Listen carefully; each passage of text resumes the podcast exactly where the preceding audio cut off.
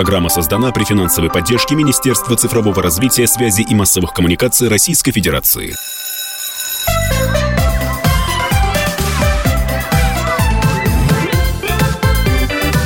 Родительский вопрос. Здравствуйте, наши уважаемые зрители и слушатели. Зрители я не случайно говорю, потому что у нас идет трансляция нашей программы в YouTube.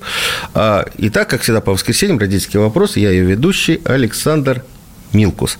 А сегодня мы будем говорить э, на, в общем-то, банальные, простые темы, но почему-то всегда на эти темы очень много вопросов задают, и э, далеко не всегда у нас есть точные ответы. И говорить мы будем первую очередь, я хочу подчеркнуть, с бывшим директором школы Покровский квартал и до этого других школ, то есть большим человек с большим педагогическим опытом, а ныне заместитель руководителя Департамента образования и науки Москвы Илья Новокрещенов. Здравствуйте, Илья Владимирович. Здравствуйте. Смотрите, а, Первый вопрос самый простой, самый банальный, но самый болезненный.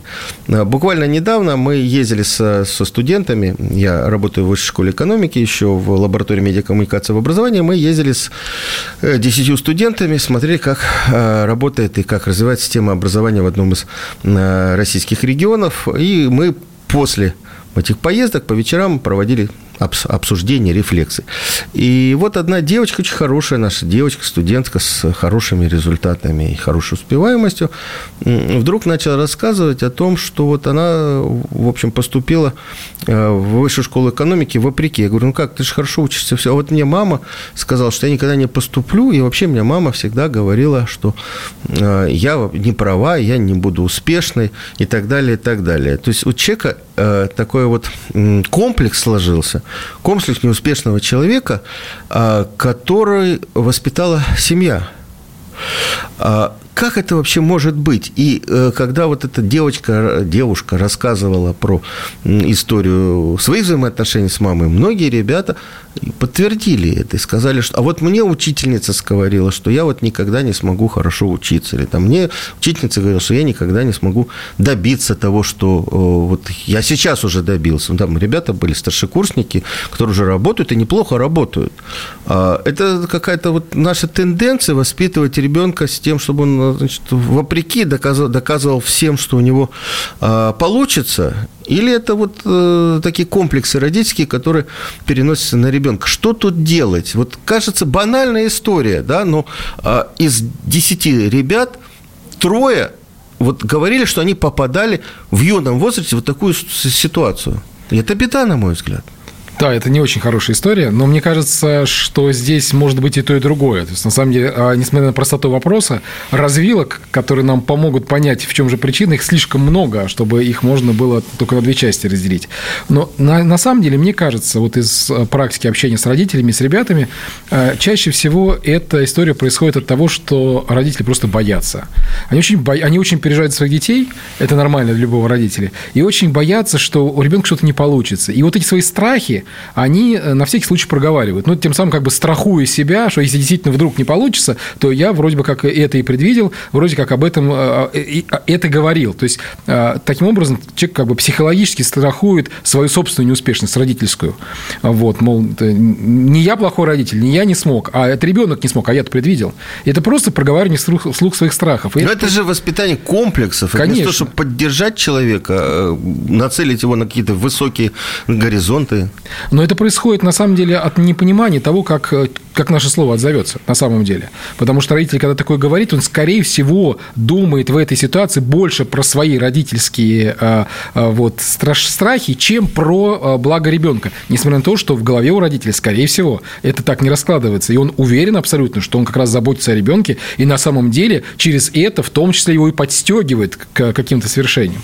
Вот. И поэтому получается вот такая каша. Я думаю, что это от эм, не то чтобы неопытности родителя, а, наверное, от того, что ну, не, не всегда родители а, серьезно, а, а, скажем так, относятся к этим вопросам воспитания, не всегда их продумывают. И поэтому говорят, ну, то, что вот приходит... А вы вот в вашем говорить. директорском опыте часто встречались вот именно с такими ситуациями? Конечно. А у нас вообще, вообще говоря, всегда у детей так или иначе все, что с ними происходит, это всегда какой-то ответ на родительское отношение, на родительские слова, на родительские поступки. Оно, просто оно может быть разным. Иногда оно из такого позитивного залога исходит, когда родители поддерживают да, своего ребенка, и ребенок хочет, так сказать, соответствовать. Это, кстати, тоже такая история, э, не всегда однозначно позитивная. Потому Почему? Что, потому Мне что... кажется, что это важная вещь. А, это, это важная Вера вещь. родителей своего ребенка, что может быть важнее? Это важно, но только в том э, случае, если эта вера правильно вербализируется, правильно выражается. Потому что иногда это такая чрезмерная вера может начать на ребенка давить.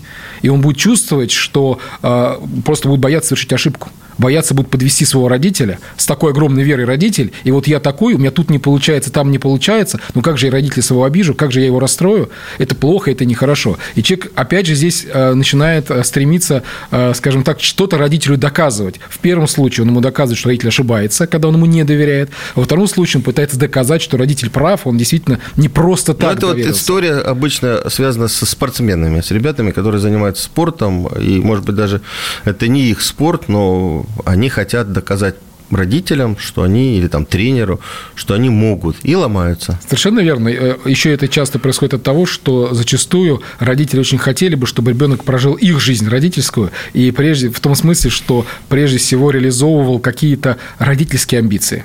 Вот. Э, что-то у меня, вот, условно говоря, я родитель, я начал заниматься хоккеем, но у меня случилась травма, и мечта моя стать хоккеистом, она не состоялась. Я родил сына, и очень теперь сильно хочу, чтобы вот он точно совершенно вот э, не повторил моей судьбы, а и стал бы тем самым хоккеистом великим, которым я хотел бы стать, но не стал.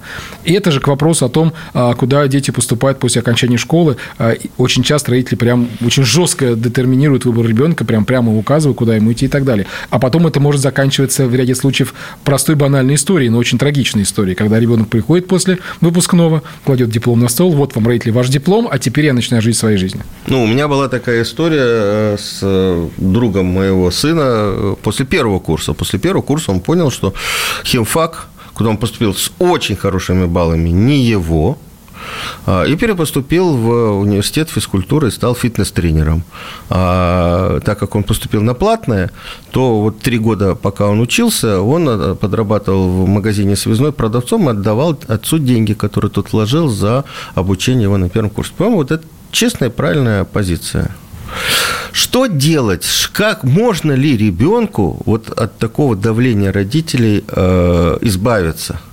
Что вот, вот э, у меня перед глазами девочка замечательная, с хорошими глазами, э, и вот э, я даже не знаю, что, что можно было посоветовать таким ребятам, которые, особенно в подростковом возрасте, наталкиваются на неверие, неверие своих близких. Они любят маму, любят папу, но папа и мама говорят э, вещи, которые просто ну, подрезают крылья.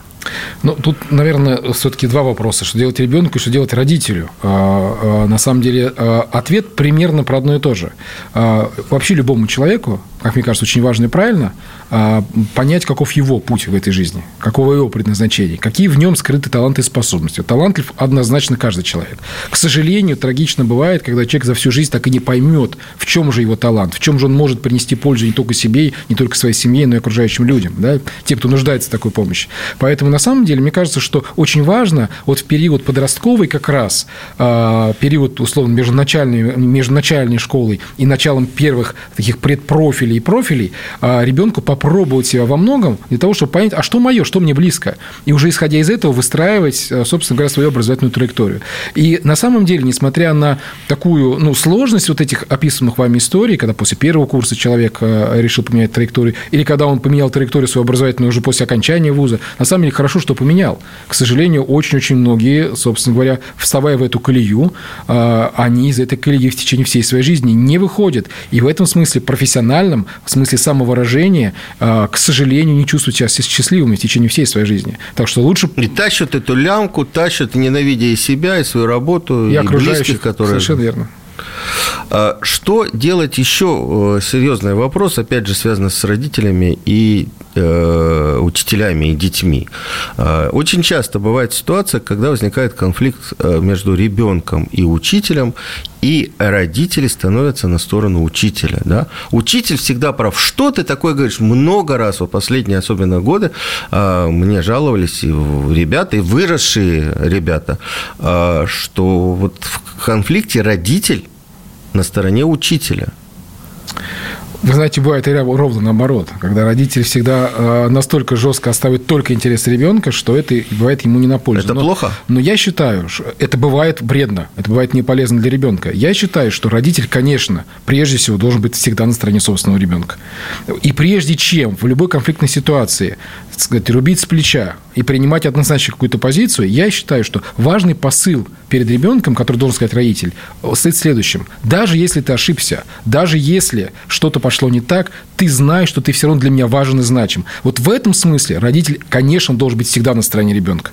У него других вариантов просто быть не должно, даже в голове, даже мысли не возникать. Но... То есть мы, в принципе, вот эту всю часть нашего разговора, мы сейчас уйдем э, на перерыв, мы говорим о том, что родитель должен быть для ребенка вот такой защитой, Конечно. крепостью, к которой можно прислониться в любой ситуации. Мы сейчас прервемся, да, э, но я оставлю вопрос подвешенным. Как э, родителю выстроить отношения с учителем так, чтобы действительно и не навредить, не устраивать конфликты, но при этом быть на стороне своего ребенка. Э, мы вернемся в студию буквально через две минуты. Я напоминаю, что сейчас у нас в студии э, Илья Новокрещенов, заместитель руководителя Департамента образования Москвы, известный учитель, я Александр Милкус. Не переключайтесь.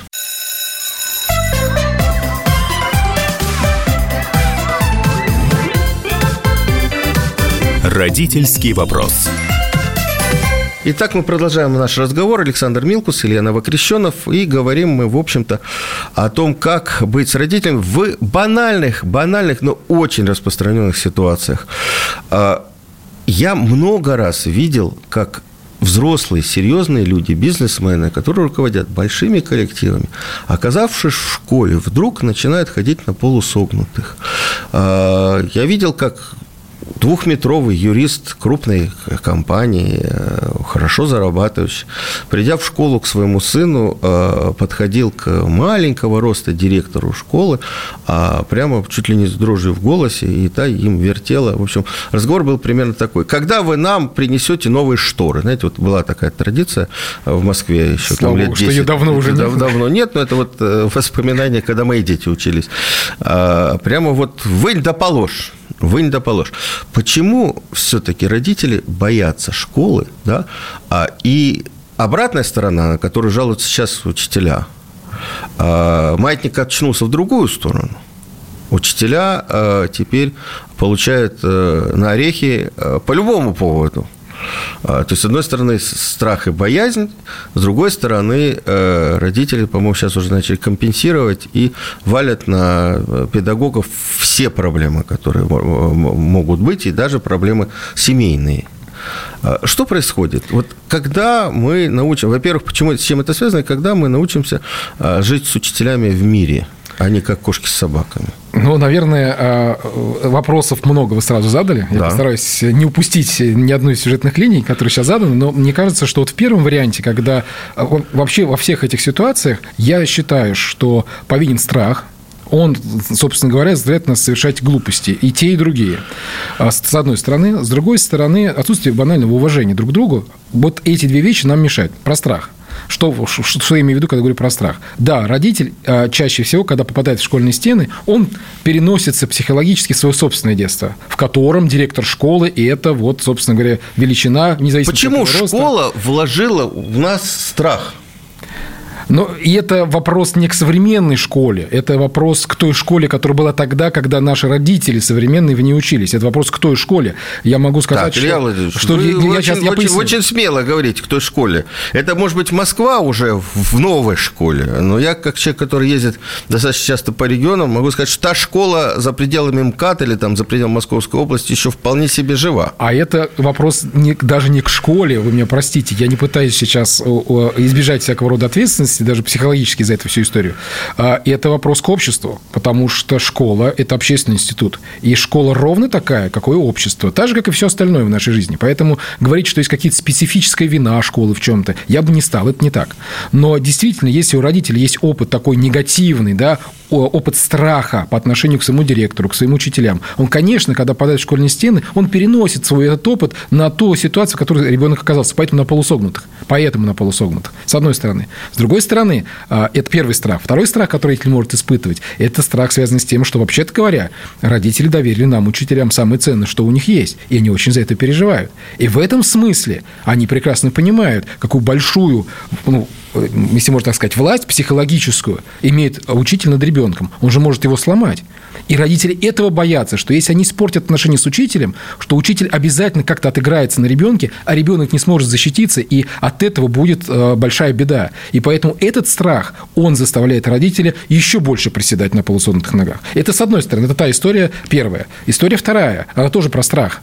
Про страх того, что с ребенком что-то не так допустим, да, ну, не бывает э, абсолютно идеальных детей. Конечно, дети, особенно подростки, они начинают там бороться за свои права и независимость от родителей, вообще от взрослого мира, не совершают какие-то необдуманные поступки. А родители не всегда понимают, как с этим справиться, но кто-то же должен быть виноватым. Но уж точно не я-то. Я же люблю своего ребенка, я родитель, значит, что-то не то происходит в школе. Значит, учителя не смогли оградить ребенка от дурного влияния компании, ну, например, да. Значит, учителя не смогли загрузить моего ребенка так, чтобы он думал только о школе и чтобы на глупости у него времени не оставалось. Это что же страх? Это страх а, взять на себя ответственность э, за, а, собственно говоря, все то, что происходит с ребенком своим собственным.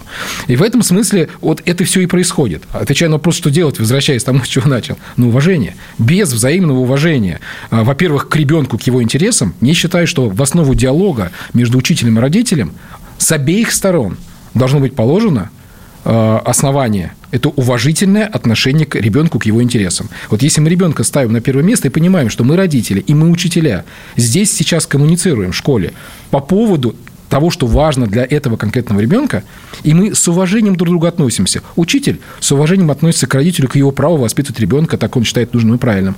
А, а родитель с уважением относится к учителю как к профессионалу, который обучался, который имеет опыт и который знает, как в таких ситуациях должен себя вести, например, в школе. Вот если это взаимное уважение будет и доверие друг к другу, я думаю, что ну, огромное количество всех э, конфликтных ситуаций, ну, их просто не будет. Или они будут разрешаться прямо в самом зародыше, в самом начале. Слушайте, ну это вы теоретизируете, да? Вот, ну, что все было хорошо. Значит, вот как в фильме, да, э, про львенка и черепаху. Солнышко светит и так далее, и так далее. А у меня не было ни одной встречи с родителями, думаю, что вас гораздо их больше было, но вот э, последнее время встречаюсь с родителями старшеклассников, которые там выбирают э, путь, выбирают, куда поступить и так далее. Ни разу не было такой ситуации, когда не задавали вопрос, у нас конфликт с учителем, что нам делать. А классическая история – это там обычно младшие или средние классы, в старших классах дети как-то сами пытаются разбираться с этой ситуацией, а вот учитель моего ребенка не любит. Учитель моему ребенку ставит двойки. А, учитель, э, значит, задает дополнительные задания и так далее, и так далее. А, и первый вопрос э, родителей, как нам бороться. И начинается такая длинная столетняя война, кровавая учителя и родителей. Родители пытаются доказать там через завуча, через директора, что вот учитель плохой и надо его выгнать вообще в зашей. А, то же самое пытается сделать учитель, э, еще больше обижая ребенка. А, в конфликт включается, как правило, э, родительский актив, который на стороне учителя и так далее, и так далее, и так далее. И калечится находится ребенок. Очень много таких ситуаций, и я думаю, что вы тоже с ними сталкивались. А я в этой ситуации всегда говорю, первое, что вы должны, это эвакуировать ребенка из этого класса, из этой ситуации. Но большинство родителей говорят, не, мы же должны доказать, и дальше объяснение значит, вот, вот этих военных действий. Как правильно поступить в этой ситуации? Знаете, очень часто я как, как директор э, большой школы сталкивался с конфликтными ситуациями в момент, когда уже все полыхает. То есть никогда еще можно что-то починить э, простыми способами через сессии договориться и поговорить просто друг с другом и понять, что к чему. И большинство, кстати, конфликтов, на самом деле, они там решаются. Действительно, это так. Но когда уже все полыхает, и уже нужно какие-то принимать экстраординарные меры для того, чтобы... Тогда уже бегут вывести. к директору. Тогда уже вот, да, директор, пожалуйста. Но, кстати, директор в этой ситуации тоже имеет некоторый дефицит доверия а, с обеих сторон, потому что традиционная моя присказка в этой ситуации, любой нормальный родитель, абсолютно идя к директору решать конфликт, уверен, что директор, конечно, конечно, примет сторону учителя, он же его работник, учитель, и, конечно, будет отстаивать интересы э, учителя. Любой нормальный То есть учитель... под огонь попадает вместе с учителем и директором? Конечно. А любой нормальный учитель, он при этом, ну, конечно, директор опять под родителей прогнется, естественно, ему проще будет конфликт разрешить через то, чтобы меня убрать просто и все. И поэтому и учитель часто идет на этот, в этот конфликт, на решение этого конфликта с дефицитом доверия к директору. Не как к личности, а как вот к позиции, да, потому что директор все-таки... Здесь, нас, здесь на самом деле на помощь может в такой ситуации уже прийти, но то, что мы называем государственным общественным управлением, то, к чему призван наш управляющий совет, по большому счету, это действительно проводить такую всестороннюю, немножечко отстраненную, как бы находясь над этой конфликтной ситуацией, более-менее объективную какую-то картину выписывать, э, ну, выстраивать. Причем понятно, что в таких конфликтных комиссиях не только родители, не только учителя, но там еще и дети могут быть старшеклассники, могут быть какие-то люди, э, которые там коптированы в состав управляющего совета, авторитетные, например, люди, там, жители района уважаемые и так далее, э, ветераны труда, ну и так далее. Вот, на самом деле, здесь, ну, в этот момент погасить конфликт очень трудно. Вопрос, нужно ли ребенка эвакуировать или не нужно, он не такой однозначный на самом деле. Потому что иногда нужно, и срочно нужно, когда ситуация уже дошла до критической, нужно эвакуировать, а иногда ни в коем случае. Потому что ребенок получит опыт поражения и он, поджав хвост, уйдет, и у него вот это на всю жизнь останется, что с ним поступили Ну, тогда мы просто не будем калечить психику, потому что поле битвы – это ребенок. Совершенно верно. Правило. Если мы ему сможем найти способ помочь выйти из этой ситуации достойно, не прибегая к избеганию конфликтной ситуации, это будет хорошо. Но есть ситуация, я с вами здесь абсолютно согласен, когда это уже поздно. И обычно, когда уже все полыхает, дошли до директора, уже чаще всего действительно поздно. И чаще всего э, решение самое правильное, ребенка просто действительно защитить, вытащив его вот из этой ситуации, в которой он находится. Здесь То есть главная задача вот сейчас сформулировать, что родителю не надо ценой собственных нервов, собственных нервов ребенка собственного а, идти на войну. Конечно, конечно. Вы абсолютно правы в том, что поле битвы это здесь, как по Достоевскому, здесь дьявол борется с Богом, поле битвы сердца человеческие. Здесь та же самая ситуация. Если у нас столкнулись два эго, эго родительское, эго учительское, а, то заложником и пострадавшим всегда будет ребенок, а этого допускать нельзя. Ни родителю, ни педагогу ни в коем случае. Еще раз, если интерес ребенка и уважение к нему будет на первом месте, такой ситуации не произойдет. Хорошо. А что вот делать с этими учителями? Э, это опять мы перекинем мостик на следующую нашу часть. Ну, действительно, ведь смотрите, у нас э, средний возраст учителей 50-55 плюс да? А, многие из них 30 лет работают в школе. А, даже по официальным, а, ну, не то что официальным, но по результатам исследования до пандемийного Института образования Высшей школы экономики у нас около 5% учителей выгорели им не то что в школе надо работать, им в санатории, причем такого хорошего типа, закрытого, нужно находиться. И вот они продолжают тянуть лямку. И заменить их некому, потому что вот я, опять же, говорю, что я ездил по регионам, и учителя вкалывают тяжело. Полторы ставки – это минимум, две ставки. Причем еще много школ двухсменных. А, как тут быть? Мы вернемся через две минуты. Я напоминаю, что на студии Илья Новокрещенов, я Александр Милкус.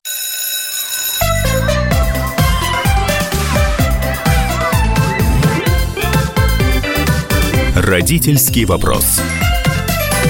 А, итак, мы продолжаем наш разговор. Э, Илья Новокрещенов сейчас э, нынешний, в нынешней ипостаси заместитель руководителя Департамента образования и науки Москвы, а до этого известный учитель и директор известной московской школы, я Александр Милкус. Итак, а, вот правда, я, если встать на сторону администратора, э, руководителя школы, вот у нас скрытая безработица, то есть не скрытые вакансии, которые есть для учителей, это 18%. 18% – это ставки, которые не заполнены. И они заполняются учителями, которые тащат и по две ставки и, и тому подобное. И я, как э, директор, если попадаю в конфликт, я в любом случае может быть, в московских школах ситуация получше, но в региональных точно нет. А, я буду защищать учителя, потому что других учителей у меня для вас нет. Да, у меня есть учителя, которые трудовики, которые ведут историю и географию, потому что больше некому. У меня есть биологи, которые ведут английский язык, потому что больше некому. У меня есть физкультурники, которые ведут ОБЖ и так далее. Но других вариантов нет. Они плохо ведут, они не знают этот предмет. А, и тут еще и конфликт с э, родителями. Что мне делать? Как, как вот быть вот в этой ситуации? Я вот, например, не представляю. Да, я понимаю, что этот учитель калечит детей. Да, я понимаю, что он на них кричит. Вот буквально вчера у меня спрашивали, как вести себя, когда учитель заходит в класс и начинает с ора – Вот он начинает с ора, он других инструментов для того, чтобы утихомирить э, ребят и засадить их за парт, он не знает. Но этот учитель будет в этой школе работать. Что делать администратору? Вопрос э, из этой и позиции. И администратору, и, и родителям. Да? Ну, смотрите, ну... я, я думаю, что здесь на самом деле ответ на этот вопрос есть. И он э, кроется в как раз э, тех компетенциях, которыми должен обладать школьный администратор, школьный директор. В, знаете, в таких, даже в такой ситуации сложной, я могу об этом говорить, несмотря на то, что я действительно сейчас всю жизнь проработал в Москве, и директором школы, сейчас заместитель департамента. И, конечно, в Москве ситуации, которые вы описываете, они ну, сейчас не характерны у нас. Не ну, бывает. кадров, ну, бывает. Вот. Но бывает, случается по другим причинам каким-то. Но я работал директором школы еще до того, как а, команда а, Сергея Семеновича Собянина стала проводить модернизацию. И там была ситуация очень похожа на то, что сейчас мы видим вот по стране, потому что мы тоже часто ездим, с коллегами общаемся. Сергеем. Поэтому я могу об этом рассуждать, еще раз, не, не только из нынешней позиции заместителя руководителя, не из позиции директора Большой Московской школы, а из позиции директора Ну да, потому что наш слушатель может сказать, о, средней общеобразовательной Ему-то, в общем, чего рассуждать, у него все хорошо. Вот. Да. Я могу рассуждать из позиции директора маленькой сошки, который, который не проводил отбор детей, у которых были серьезные кадровые проблемы. Вот, и где работали учителя, в том числе на полторы, на две ставки.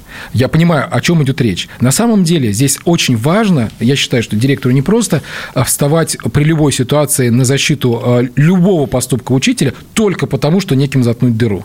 Только потому, что у учителя а, в этой ситуации самая главная компетентность, которая есть, самая главная компетентность, самое главное умение, это готовность взять на себя ответственность за жизнь здоровье детей. И для директора иногда это важно, потому что если у него конца августа не сформировано штатное расписание и некого просто в класс выпустить, он ищет кого-нибудь, кто готов бы выйти в этот класс, и пусть он читает с ними учебник, отвечает письменно на вопросы после параграфа, но, по крайней мере, дети под присмотром и чем-то заняты. Вот и это неправильная управленческая позиция. Директор школы, на мой взгляд, должен заботиться о своих учителях. Видеть, если они выгорают, и помогать им, давать им инструменты для того, чтобы они класс успокаивали не ором, а по-другому. Эти инструменты не эксклюзивные. Это не какая-то тайна за семи печатями, доступная только немногим просвещенным. Просто важно учителя, прежде чем э, значит, э, э, его увольнять или прежде чем его там отчитывать, ему важно помочь и важно снабдить его инструментами его работы. Вот и эта задача школьной администрации. Подобрать для него грамотное повышение квалификации не ради корочки. Тем более сейчас, когда благодаря развитию интернета и своих технологий, по большому счету, каждому учителю практически в любом уголке нашей страны доступны э, курсы, программы длинные, короткие, э, лучших вузов, лучших, э, собственно, институтов повышения квалификации из разных регионов, из московских в том числе. И, вот и если... бесплатно, кстати. И, а? и бесплатно. И бесплатно, да, очень многие из них за бюджетный счет реализуют совершенно спокойно. И поэтому, если директор озаботится развитием своих педагогов, если он вообще будет о них заботиться, очень многие вопросы, даже с теми учителями, которые есть, их не потребуется срочно заменять. Но сначала, еще раз учитель надо научить, надо ему дать инструмент, и уж если он после этого им не пользуется, то да, э, с ним надо точно сейчас расставаться, потому что затыкать дыру в расписании ценой покалеченной детской психики – это совершенно корень неверно. Есть ситуации, э, есть красная черта, которую переступать нельзя и не позволено никому. И учителя должны тоже это понимать с своей стороны. Я сейчас вспомнил замечательного директора замечательного э, Челябинского лицея физико-математического Сандра Евгеньевича Ивановича Попова, когда были 90-е 2000-е годы, не хватало э, денег, и зарплата была небольшая, он покупал э, упаковки сахара и в учительской незаметно подкладывал учительницам в сумки сахар, э, объясняя это тем, что надо хоть как-то подсластить жизнь учителю. Я думаю, что не в сахаре дело было, а именно в отношении и в создании вот такого, атмос... такой атмосферы в школе. А, как вы считаете, э, вот я знаю школы, которые стали вводить службы медиации – что это такое? И есть ли смысл в этом? А, при этом я видел школы, где медиатором стала учительница, а не человек со стороны. Может ли учитель быть медиатором, то есть человеком, который посредничает при неких школьных конфликтах? Ну, понятно, что школа, она и должна жить, ну, жить с конфликтами, потому что люди растут в этой школе, и учителя, и дети. Совершенно верно. Но само по себе медиация дело правильное. Э, мне кажется, ход очень верный. Вопрос в том, что как бы не случилось на сказу исполнителя, потому что даже любое даже очень хорошее дело можно испортить, если э, доверить это дело людям, которые для этого, к этому не способны. Поэтому нужно смотреть на то, что это за люди, как, э, действительно они понимают, что такое медиация, действительно обладают тем же самым инструментом для этой медиации. Учитель может быть медиатором в конфликтной ситуации, если он не является стороной конфликта. У нас действительно, почему, кстати, часто возникает эта ситуация Э, повышенной конфликтности, потому что учитель по отношению к ребенку выступает сразу из двух э, позиций. Позиция того, кто учит, и позиция того, кто оценивает. А, и эта позиция очень сложная, потому что э, учитель оценивает ученика, по сути, свой труд собственный. Но иногда эта оценка может стать, э, оценка и отметка может стать способом просто манипуляции. И очень иногда тяжело удержать себя от соблазна это использовать как манипуляцию. Есть для этого способы, как этого избежать. Надо просто избавить учителя от необходимости оценивать, ввести независимую систему оценки качества образования. Это вот правильный ход. Москва этим путем, кстати, сейчас идет, э, освобождает Это как? Вот, вот это там объясните. Ну, независимой диагностики. То есть учитель оценки не ставит в журнал? Так, Иванов к доске, а оценку тебе поставит компьютер, что ли? Задача, не, нет, не Иванов к доске компьютера, а задача создать такого рода диагностики, диагностические материалы, которые ребенок самостоятельно проходит, вот, а, и а, оценка дается объективно. Либо это действительно какая-то информационная система, которая это оценит, либо это состав экспертов. Ну, собственно, экспертная оценка на целом ряде заданий – это все-таки важная история. Вот, ее не избежать полностью, все равно никогда человеческого фактора. Но тогда, когда человек не вовлечен, он не является сотрудником школы, он не понимает, какому ребенку он ставит отметку, потому что ребенок зашифрован. Он отметку ставит работе, а не ребенку. Вот, вот эти все истории, вот эти цифровые инструменты, которых сейчас очень много, их просто надо потихонечку, грамотно, не перегружая системами контроля, то есть не догружая действующие системы контроля еще новыми, а постепенно замещая а, а, вот такие вот необъективные, ну, просто по определению необъективной системы оценки более объективными, независимыми внешними. Для хотя бы учителя. Это может делать в рамках одной и той же школы, а, чтобы не сам учитель отметки своим детям ставил. Постепенно этот процесс уже начался не только в Москве. И это хорошо. Но... Ну, это вы имеете в виду еще ВПР? Я не имею в виду конкретно ВПР, потому что все-таки э, э, ВПР проверяют сами учителя школьные. Но я имею в виду, что сам по себе вот э, подход к тому, чтобы, еще раз, вывести учителя из ситуации оценщика, из ситуации судьи, и все-таки оставить ему его основную как бы, функцию, функцию человека, который учит, помогает, вернее, научиться, помогает там устраивать траектории и так далее. И это снизит конфликтность совершенно точно. И если учитель из этой системы выведен, то есть он не ведет уроки у этого ученика, вот, предположим, да, работаем в другом здании или в другой школе, он может быть медиатором в этом конфликте, если у него есть лимит доверия со всех сторон. Слушайте, вы сейчас говорите какую-то жуткую крамолу, просто невероятную крамолу. Я думаю, что учителя, которые нас сейчас слушают, они вас просто ну, проклинают, потому что как можно у учителя забрать единственный инструмент влияния – это оценка? Будешь себя плохо вести – двойку поставлю. Будешь плохо себя вести – вызов родителей и двойку поставлю. Слушайте, это не влияние, это, это манипуляция. Вот. Э, манипуляция – это не то, что должно быть в школе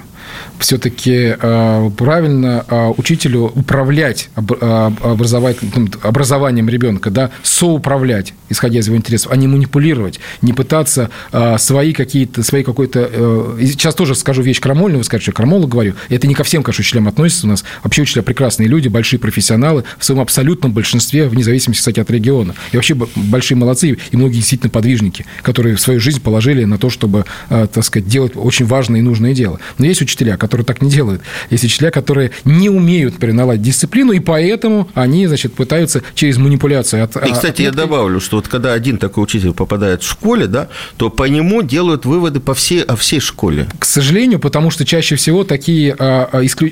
это исключение, исключение, конечно. но оно самое яркое, самое заметное. И ощущение складывается, что да, действительно все такие, потому что ну, это более яркий эпизод. К сожалению, это так. Но на самом деле это далеко не так. Далеко не так. У нас учителя вполне себе владеют методиками привлечения внимания детей в том числе. Потому что если урок подготовленный, если он интересный, если ребенок понимает, чему конкретно на этом уроке ему э, будет учиться и для чего ему это нужно, он будет весь внимание. И не нужно будет на него точно кричать и манипулировать оценками какими-то или отметками. Так, мы вернемся опять через небольшой перерыв в нашу студию. Я напоминаю, что у нас э, мой собеседник Илья э, Новокрещенов, э, департамент, заместитель руководителя департамента образования Москвы и Александр Милкус. А, давайте я подвешу еще раз еще один вопрос уже на после перерыва. А почему, несмотря на то, что очень много сейчас делается для того, чтобы справиться с буллингом, опять же, на каждой встрече ко мне обращаются родители, что делать, детей травят, травят, причем и дети, и иногда эти самые же учителя. Да? Мы говорим про единицы, но это есть. А, то есть раньше это явление вроде бы и не замечали, сейчас об этом говорят чуть ли не на каждом углу. И фильмы снимают, и Наталья Цымбаленко книжку выпустила, очень важную. Что происходит? А, вернемся через две минуты и попробуем разобраться с этим вопросом.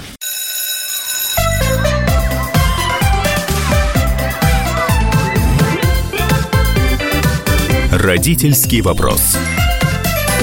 А мы снова в студии. Э, я Александр Милкус, напоминаю, и заместитель руководителя Департамента образования Москвы Елена Вакрещена.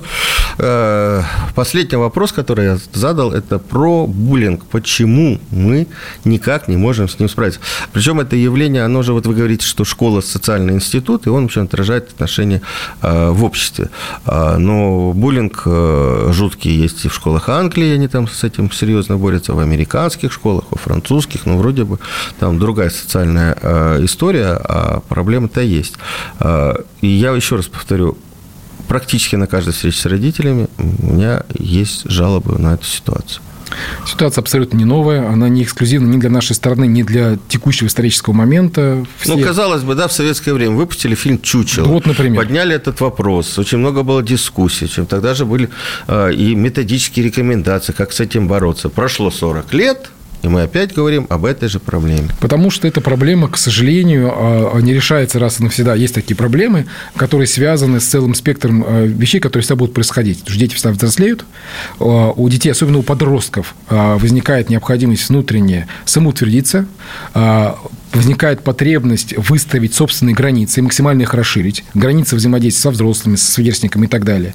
И вот эта подростковая жестокость сама по себе, она, к сожалению, а, ну, не то чтобы свойственна возрасту, а свойственна скорее детским таким, а, а, я не могу сказать, объединением, скорее, так скажем, сообществом некоторым, да.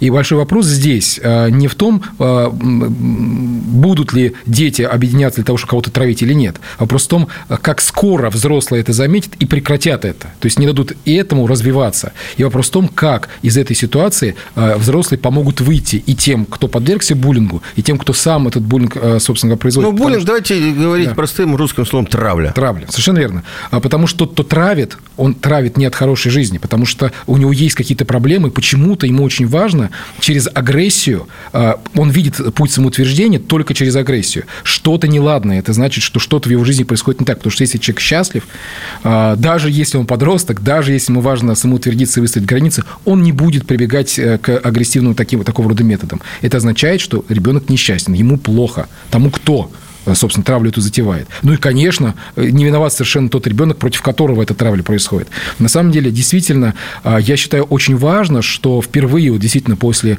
нашумевшего фильма «Чучело» у нас в публичное пространство снова в открытую выходит тема буллинга, и она открыто обсуждается. Потому что были периоды, когда просто эта тема, ну, потихонечку под коврик заметалась, вот, у нас все хорошо, у нас все в порядке, у нас ничего плохого не происходит. И, Наши дети так себя вести не могут. Совершенно верно. И, э, кстати, э, кстати, э, очень часто, когда вот возникает ситуация с такой травлей, родители того ребенка, который эту травлю устраивает, они не верят в то, что он это, что наш Ваня, чтобы он так себя, да вы что такое говорите, это не наш ребенок, вы на него наговариваете. Кстати говоря, это тоже такая интересная история. Поэтому очень важно, что стали это обсуждать. А, более того, скажу, что и эта информация общедоступна. А, на сайте каждой московской школы, у нас типовые сайты, а, есть баннер, который ведет на портал, который этой теме посвящен. Поэтому любой человек, не только житель Москвы, не только московский школьник, не только московский родитель может зайти на этот портал bullyingшкола-москва.ру, на каждом сайте каждой московской школы баннер это висит, и познакомиться с материалами. А, и учителя могут это сделать. Там есть материал для учителей, которые помогают им распознать, что, ну, что обычно травля происходит неявным образом для учителя, не во время же урока, пока учитель объясняет там а, методику решения тригонометрических уравнений, происходит э, травля. Она чаще всего происходит тогда, когда учителя этого не видят, взрослые это не видят. Но есть способы э, увидеть, что что-то неладное. Есть маркеры, которые можно, на которые можно внимание обратить и понять, что что-то неладное происходит, и нужно срочно вмешаться. То есть там есть материалы и для учителей, и для родителей, и для детей. Я всем действительно предлагаю этими материалами пользоваться, ни в коем случае не замалчивать такого рода ситуацию и при любых обстоятельствах помогать ребенку, который попал в такую сложную ситуацию первым делом. Ну, у нас еще есть общественная организация, которая называется «Травли нет». Вы тоже можете посмотреть. Ну, и я хотел бы все-таки еще раз рекомендовать а, и книжку «Методические рекомендации», которую э, подготовила Наталья Цымбаленко. Я помню, что у нее самой сын попал в эту ситуацию, она прошла вот всю эту а, борьбу за, за ребенка, за его достоинство. И, в общем, книжка пропущена через себя, через свое сердце, через свою семью. Очень рекомендую эту книгу всем, кто сталкивается или кто думает, что может столкнуться с этой ситуацией. Я поддерживаю эту идею, тем более, что Наталья сейчас является руководителем пресс-службы Департамента образования города Москвы, в котором я тоже работаю. И действительно, я поддерживаю. Это очень хороший, очень качественный материал. А, и давайте вот в последние у нас э, минуты нашего эфира вернемся к началу разговора про родителей и детей. 20 лет – уже больше 21 год у нас э, ЕГЭ, если мы начинаем э, считать с эксперимента по единому госэкзамену. А если с обязательного 2009 год, тоже уже 13 лет. Однако каждый раз, когда э, приходит пора сдавать единый госэкзамен, у нас возникают конфликты, истерики, это ужасно. Вот в регионе, в котором я был, и родители, и дети, и учителя на полном серьезе меня спрашивали, ну вы понимаете, что в Москве это задания легче, чем у нас. Вы же понимаете, что там специально их подложили, да? А, и вокруг вот этого всего всегда нервотрепка. А вокруг ребенка, который сдает ЕГЭ, бегает бабушка, причитая, что ужас какой-то. Мама рвет на себе волосы, значит, э, потому что вот сейчас не сдаст и так далее, и так далее. Почему? Во-первых, что делать, как защититься ребенку? Потому что, как я понимаю, вот э, нынешние подростки, которые вот родились уже или в школу пошли а, и знакомы с этой системой проверки знаний прямо с первого класса, э, они гораздо спокойнее воспринимают, а вот истерику, в общем, родители запускают пускает. А, ну и бабушки. В основном это старшее поколение, которое помнит, как они сдавали э, по 7 экзаменов в школе, а потом еще 4 экзамена при поступлении в ВУЗ. И думаю, что это самый лучший вариант. Ну, экзамены всегда ситуация непростая для экзаменуемого, потому что а, когда мы находимся в состоянии, что нас оценивают, нам всегда некомфортно, это нормально. Вот в, это, вот в этом никакой трагедии нет. Другое дело, что, конечно, очень важно помочь ребенку подготовиться психологически, вы абсолютно правы. Э, для ребят ничего а, такого принципиально нового, незнакомого, а, ничего такого, чтобы они в школе не изучали, на ЕГЭ не будет. Просто потому, что все материалы ЕГЭ, они, собственно говоря, абсолютно идентичны школьной программе, которая, ну, практически идентичны школьной программе, которая есть. Там есть ситуации, когда ребенок претендует на рекордные результаты по э, там, предметам, например, там, по физике, по химии, да, там могут быть вопросы и задания, которые там напрямую в обычном общеобразовательном классе не изучались, конечно. Вот. Но ребенок про это знает с самого начала. Вот. И э, чтобы эту нервотрепку немножечко, это вообще градус накала снизить, я вообще всем рекомендую рекомендую э, не доверять мифам, которые сложились вокруг ЕГЭ, потому что большая часть этих мифов, ну, они действительно мифич, э, относятся, действительно мифы, они относятся к самому первому периоду, когда все только-только начиналось, потому что до сих пор э, есть какие-то ходят странные истории про то, что ЕГЭ – это угадайка, что там можно ткнуть и что-то там. Это давно уже, там нет таких заданий. Опровер... Вот я сейчас вас опровергну. Я говорил, мы вот в эфире у нас была Оксана Александровна Решетникова, директор Федерального института педагогических измерений, который готовит эти все э, задания. Она сказала, угадай угадайка осталась в одном предмете, в иностранном, потому что он, э, э, нужно ткнуть на фразу, которую ты услышал при аудировании. Так что вот, вот тут есть, но это единственное, единственное. И не такая уж, что угадайка, это не относится к тому, к тому мифу, о котором сейчас идет речь точно совершенно, потому что миф, он именно такой, что АБЦД, выбирай куда-нибудь, на все D нажмешь, что-нибудь угадаешь. Вот такого в ЕГЭ точно нет. А чтобы в это поверить, точно совершенно, не доверяя э, мнению экспертов, можно просто самому взять эти задания и порешать. Они все в открытом доступе. У многих есть возможность возможность э, э, пройти самостоятельно ЕГЭ в пол, с полным погружением во всю атмосферу этого экзамена. У нас Центр независимой диагностики в Москве существует. Родителей мы тоже приглашаем время от времени прийти туда и попробовать, и действительно снизить свое напряжение по этому поводу. Важно, я считаю, во всей этой истории нам, взрослым, и родителям, и бабушкам, и дедушкам, и учителям, просто поддерживать ребенка. Э, действительно не давать ему сомневаться в собственных силах. Еще раз, ничего экстраординарного на экзамене не произойдет. Никаких страшных катастрофических последствий, даже если если не удастся сразу с лету сдать на какой-то там прям супер высокий балл, ничего страшного не произойдет. Наши дети к ЕГЭ готовятся всю свою школьную жизнь не потому, что вся школьная жизнь связана только к ЕГЭ, а просто потому, что ЕГЭ – это не самоцель. Это просто способ предъявления ребенка того результата, который он получил, обучаясь 11 лет в школе. Поэтому ничего в нем страшного нет. А важно сейчас просто поддерживать наших ребят, а вот, и давать им возможность э, поверить в собственные силы и поменьше нервничать и психовать по этому поводу. Да, и очень большая просьба к родителям, к бабушкам, ребенок делает. Не надо бегать вокруг ребенка и говорить, ай, какой ужас, ты это все не сдашь. Вот бегайте с другими позитивными э, воплями, там типа, ай, все хорошо, как простой экзамен, ты у нас умница, золотой ребенок, и совершенно все точно сдашь. Это Мне кажется, это вот, э, вот эта история как раз полезная. И последний вопрос, а, а я знаю, что Департамент образования Москвы очень рекомендовал учителям тоже сдавать ЕГЭ. А эти все результаты не публичные. Вот насколько московские учителя сами готовы и, и могут сдавать ЕГЭ на высокий балл? Вы знаете, а, хороший вопрос, отличный. У нас а, действительно сложилась практика за последние много лет о том, что учителя, по крайней мере, те, которые работают в старшей школе, в профильной школе и в других, значит, в углубленных, скажем так, классах с углубленным изучением, или это просто в любой ситуации, когда а, школьная программа, которую преподает учитель, она не базовая, да, он всегда заходит в эту программу, становится на эти часы, на эти занятия только тогда, когда он сам сдал э, единый госэкзамен на уровне ниже, чем высокий или экспертный уровень. А вот. высокий экспертный сколько баллов? 80? По, в разных предметах по-разному. Высокий экспертный балл, ну, по-простому говорить, на 4-5. В конце нашей программы я все-таки хотел бы посоветовать, э, по крайней мере, родителям, которые сами, в общем, не очень далеко от э, школьников отошли, а попробуйте сами сдать ЕГЭ. Вот, вот точно будет спокойно спокойнее. Это можно сделать и на сайте Федерального института педагогических измерений, и на сайте Московского центра оценки качества. Зайдите, посмотрите, и никто не смотрит там из Москвы, не из Москвы, интернет есть везде. Подключитесь, вам будет спокойнее, ну и нам будет спокойнее.